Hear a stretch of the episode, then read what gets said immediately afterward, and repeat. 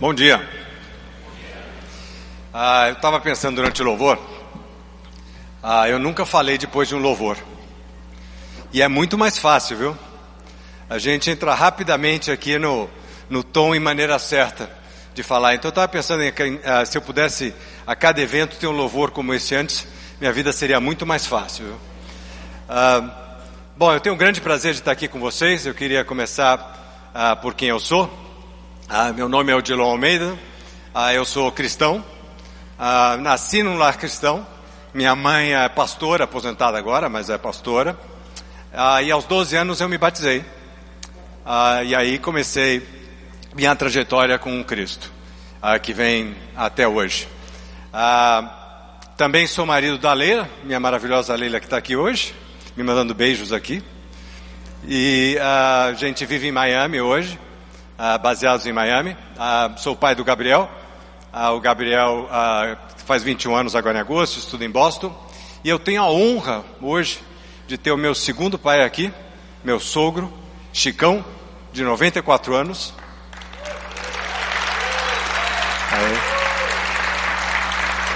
Que tem me ensinado um montão de coisas, né?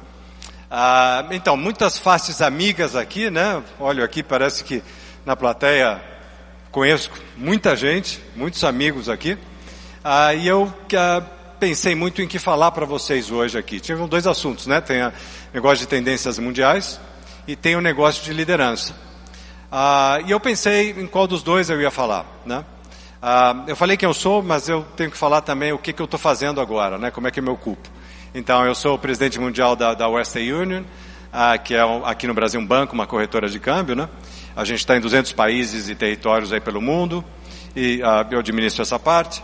Então, como executivo é isso que eu faço e também como não executivo eu participo da, da direção de uma companhia chamada Milicom, Tigo, que é mais ou menos uh, faz o que a gente chama de four plays, quatro, quatro estados. Então, ela joga em uh, telecomunicações, uma vivo da vida, né? Net, TV a cabo, conteúdo, Netflix e internet, né? E essa companhia está aí em 40 países em África e América Latina. Então, isso que eu faço hoje, não é quem eu sou, mas é o que eu faço. Ah, e baseado nisso, eu podia falar com vocês sobre tendências mundiais hoje, ah, que ia demorar mais do que 25 minutos. Eu só tenho 20 agora, eu percebi. Que ia demorar mais do que 20 minutos.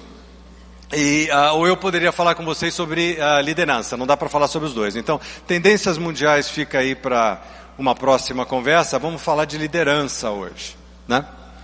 Ah, e eu vou muito direto ao ponto aqui com vocês, porque o tempo é pouco. Quem é líder aqui? Levanta a mão aí para eu ter uma ideia. Quem é líder aqui? Tá bom? Tá bom? Tem aí uns 50% com a mão levantada. Pode abaixar. Então, ah, deixa eu definir liderança antes, ah, como eu vejo liderança, aí eu vou perguntar de novo, tá? Então, Liderança nada mais é do que mobilizar a você mesmo e a pessoas e causar através de ações e palavras. Então é quando você se mobiliza ou mobiliza um grupo de pessoas através de ações e palavras em uma certa realidade, em uma certa situação. Quem faz isso aqui? Pode levantar a mão. Quem faz isso? Agora tem uns 90, 99% mais ou menos levantando a mão. Então, eu quero começar pelo ponto que em qualquer situação, em alguma dada situação, todo mundo lidera. Você pode liderar a tua família, você pode liderar o teu grupo de trabalho, você pode liderar o teu time de futebol, como eu liderar meu cachorro, que é a única coisa que eu lidero em casa. E você lidera o que você pode liderar e quando pode liderar numa certa situação. Eu vou passar muito rápido pelo que eu chamo Vou repetir de novo só para todo mundo guardar. Então, é mobilizar você mesmo mobilizar pessoas através de palavras e ações. Certo? Bom, numa certa situação e realidade. Então vamos começar por essa situação e realidade, né? E uma coisa muito presente para nós brasileiros. Empatamos com a Venezuela de 0 a 0. E a gente que gosta de futebol pode falar sobre isso durante umas duas horas, né? E ter 10 mil interpretações disso. Mas a verdade é que a gente empatou 0 a 0 com a Venezuela, esse é o fato. Se foi porque o Tite não mexeu bem no time, se foi porque não saiu jogando lá com o garoto do Grêmio, isso é uma interpretação, né? Se foi meu amigo palmeirense aqui junto comigo, se foi porque não levou o Dudu, né? Mas isso é interpretação. O fato é foi 0 a 0 o jogo, empatou. E isso é o começo da liderança. O começo da liderança é sempre entender a situação em que você está, sem julgamento. O que está acontecendo? Isso é importante, né? Isso é importante porque é muito difícil separar julgamento do que está acontecendo. A gente pula muito rápido para ver o que está acontecendo, para dar a nossa interpretação do que está acontecendo. E toda realidade é relativa. Mas tem uma realidade que é mais absoluta do que outra. Por exemplo, a gente empatou 0 a 0 para a Venezuela. Nesse universo, com as dimensões espaço, tempo, uh, espaço e tempo, nós empatamos 0 a 0 com a Venezuela. Essa é a parte menos importante da liderança. Essa é a parte externa da liderança, porque o fato é o fato. A pergunta é o que você faz com o fato. Como você se mobiliza e como você mobiliza pessoas através do que você vai falar e do que você vai fazer. Isso é que importa. Isso é que é diferente, que é individual, cada um faz de uma certa maneira. Agora, o que eu quero falar para vocês, o meu objetivo hoje aqui, no tempo que me resta, é provocar uma conversa e uma jornada onde vocês e eu possamos começar a avaliar como é que a gente lidera. E a minha tese é: você parte de quem você é, você parte dos teus valores.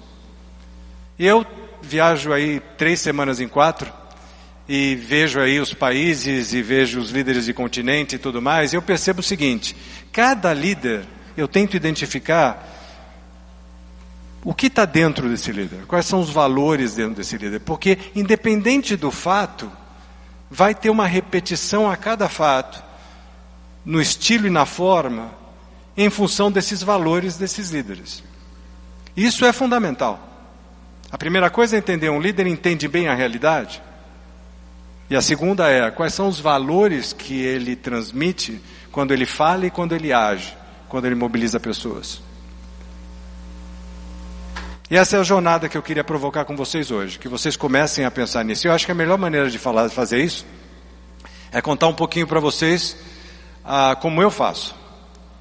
E aí fica mais presente para vocês, para o exercício que vocês vão fazer. E eu sempre começo falando o seguinte: não tem certo e errado, né? A gente, todos nós fomos criados iguais quanto à semelhança de Deus e diferentes com a nossa única personalidade com a nossa unicidade. Então cada um tem uma escala de valores diferentes, não tem certo e errado. Tem aqueles valores que batem com Deus e aqueles valores que não batem com Deus. Mas também são opção. Então, quando eu comecei a minha jornada, que eu comecei a perceber isso, isso foi há uns 20, 25 anos atrás que ficou mais claro isso para mim, eu comecei a perceber mais e me olhar mais para dentro e pensar e falar, olha, o que, que me dirige, né? E aí a gente começa a mentir para nós mesmos, né? Porque a gente tem valores projetados que a gente gostaria de ser, mas a gente não é. E a melhor forma de você checar se você está mentindo para você mesmo ou não, quando você começa essa escala de valores e ver o que é importante para mim, é você ver se as tuas ações e as tuas palavras refletem aquilo. Porque se não refletirem, você está mentindo para você. Então, a primeira coisa que veio muito claro para mim, e isso aí é fruto do meu pai e da minha mãe, ah, é ah, um valor que eu chamo integridade, que é uma coisa que eu falo para todos os funcionários da empresa que eu entrevisto antes de entrarem, ou em toda conversa de gente que não me conhece, eu abro essa de cara já. Eu falo, olha, deixa eu falar o que é importante para mim. Integridade é importante para mim. É uma, é uma coisa, uma luz vermelha que acende para mim a todo momento. O que é integridade? Integridade é fazer a coisa certa, não a coisa fácil. Essa é a primeira coisa. Né? Se você tiver que optar, e a gente está sempre optando em fazer o fácil, falar o fácil, reagir de uma forma fácil, ou fazer a coisa certa, é fazer a coisa certa. E a outra coisa é ser inteiro. É falar o que pensa e pensa o que fala. É quando você tiver uma posição, é a tua posição, e é verdade. Ela é, ela bate com você não é o que é a coisa mais fácil para falar naquele momento, né? Então eu sempre tenho essa, esse exemplo. Teu chefe tem para você e chega e tem uma ideia. Ideia de chefe nunca é ruim, né? Vamos convencer que ideia de chefe nunca é ruim. Você não pode falar, essa é uma péssima ideia.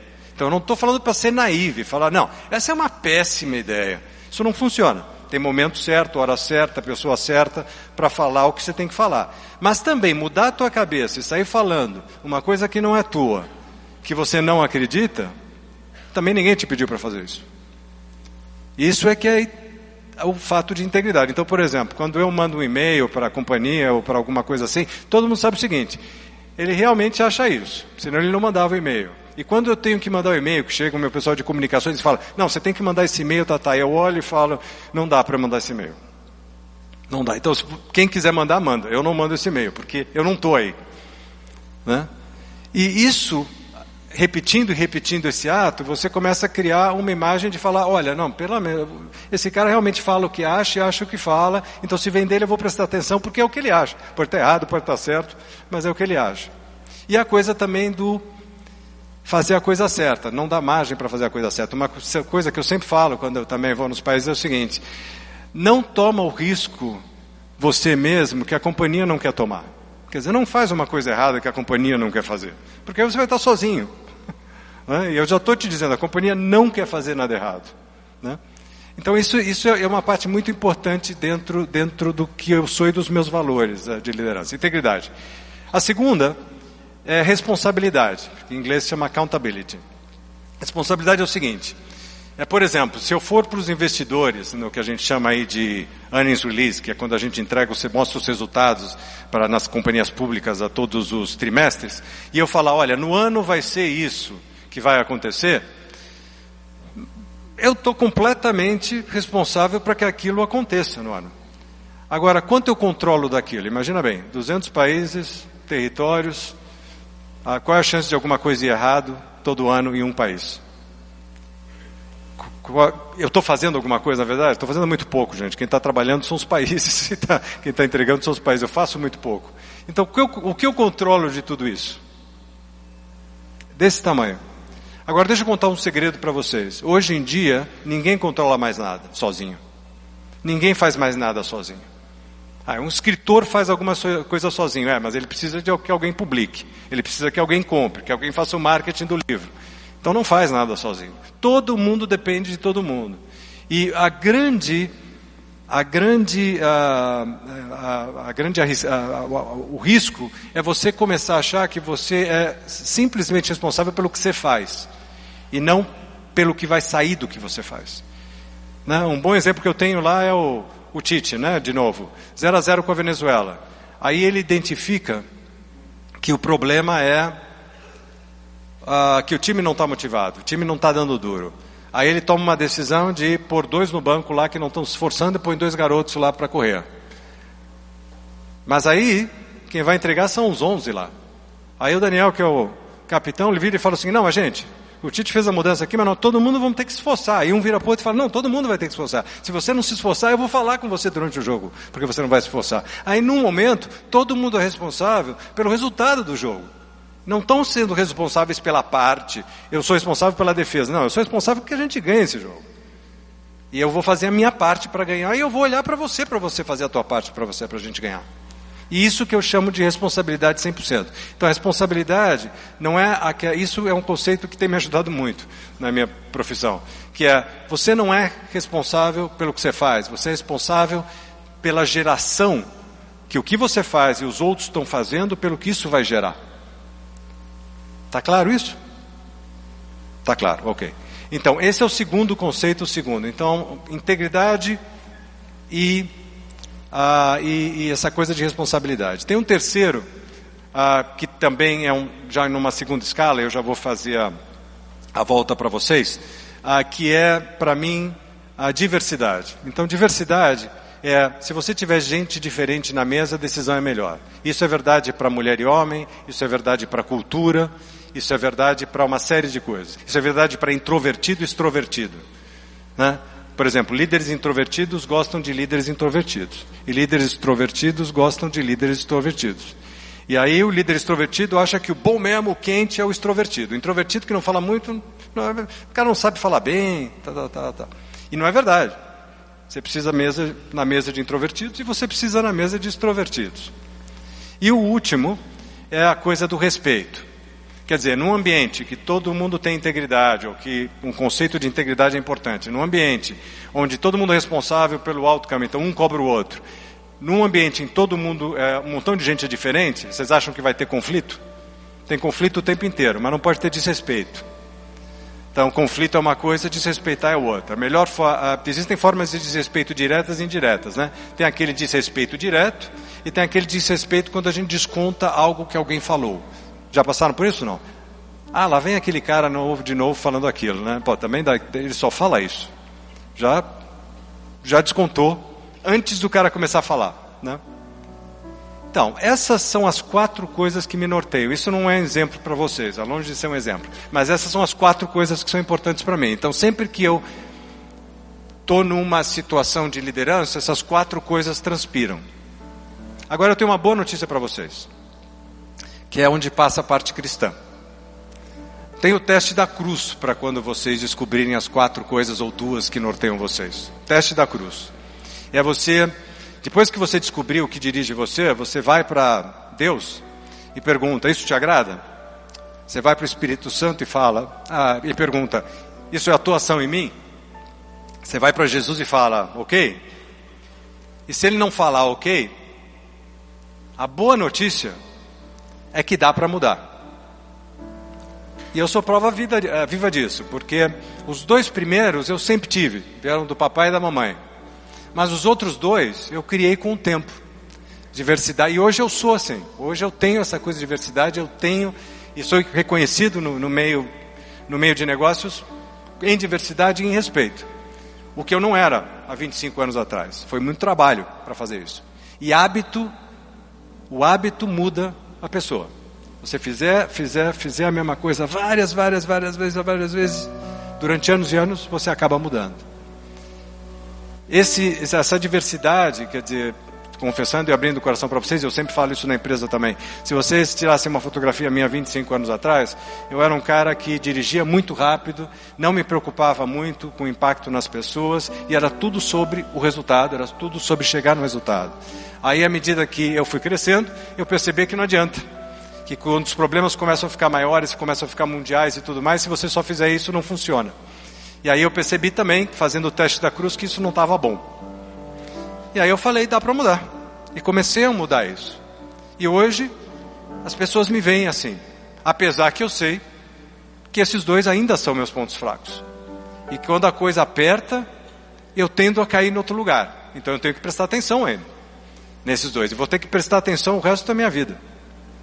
Por que, que eu estou falando isso para vocês, que é uma coisa tão pessoal? Porque isso eu acho que pode ajudar para vocês na jornada de vocês. Então a pergunta que eu deixo aqui hoje para vocês é o seguinte: nós já concordamos que todos somos líderes.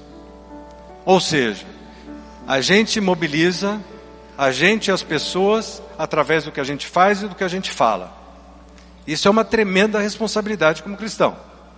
Isso é uma tremenda responsabilidade como líder. É um momento de reflexão. É um momento de pensar e identificar o que dirige você. Nas vezes que você reage como líder e você age como líder, o que está por detrás disso? Quando alguém age de uma certa forma que você te irrita, que você não gosta, qual o valor que ele está ferindo, que é forte para você? Normalmente são um ou dois valores, que são muito claros e vêm muito fortes. E aí, a partir de entender esses dois valores, também entender aqueles valores que a gente não gosta, que não passa, que não passam pelo teste da cruz. E trabalhar nesses valores. A boa notícia é que tem saída. A má notícia é que toma muito tempo e esforço. Mas vale a pena. E é interessante porque não é só uma coisa de ser cristão, né? Quer dizer, essa é a beleza do Evangelho. Quando você faz a coisa certa, alinhada com Deus, a coisa volta. A coisa volta. Volta através de bênção, volta através de progresso, volta através de sucesso, né? Então é aquela coisa que a Deus, a, que a gente sempre ouve aqui do, do pastor Sidney. Deus não quer o nosso sucesso. Deus quer a nossa rendição. É a coisa de se render todo dia de se entregar todo dia e o resto vai vindo. Então, fica a pergunta aí para vocês. Qual é a formação que cada um tem? Não tem certo, não tem errado. Como é que você age? Passa no teste da cruz? O que que você vai começar a trabalhar? O que que você vai começar a mudar? Amém? Amém. Fica aqui a conversa para vocês, exatamente, acabou o tempo. E a boa notícia também é que começou comigo para esquentar. Agora vocês vão ter o pastor Macorde e o pastor Bill. Então vai ficar muito melhor, tá bom? Essa é a boa notícia para vocês. Muito obrigado.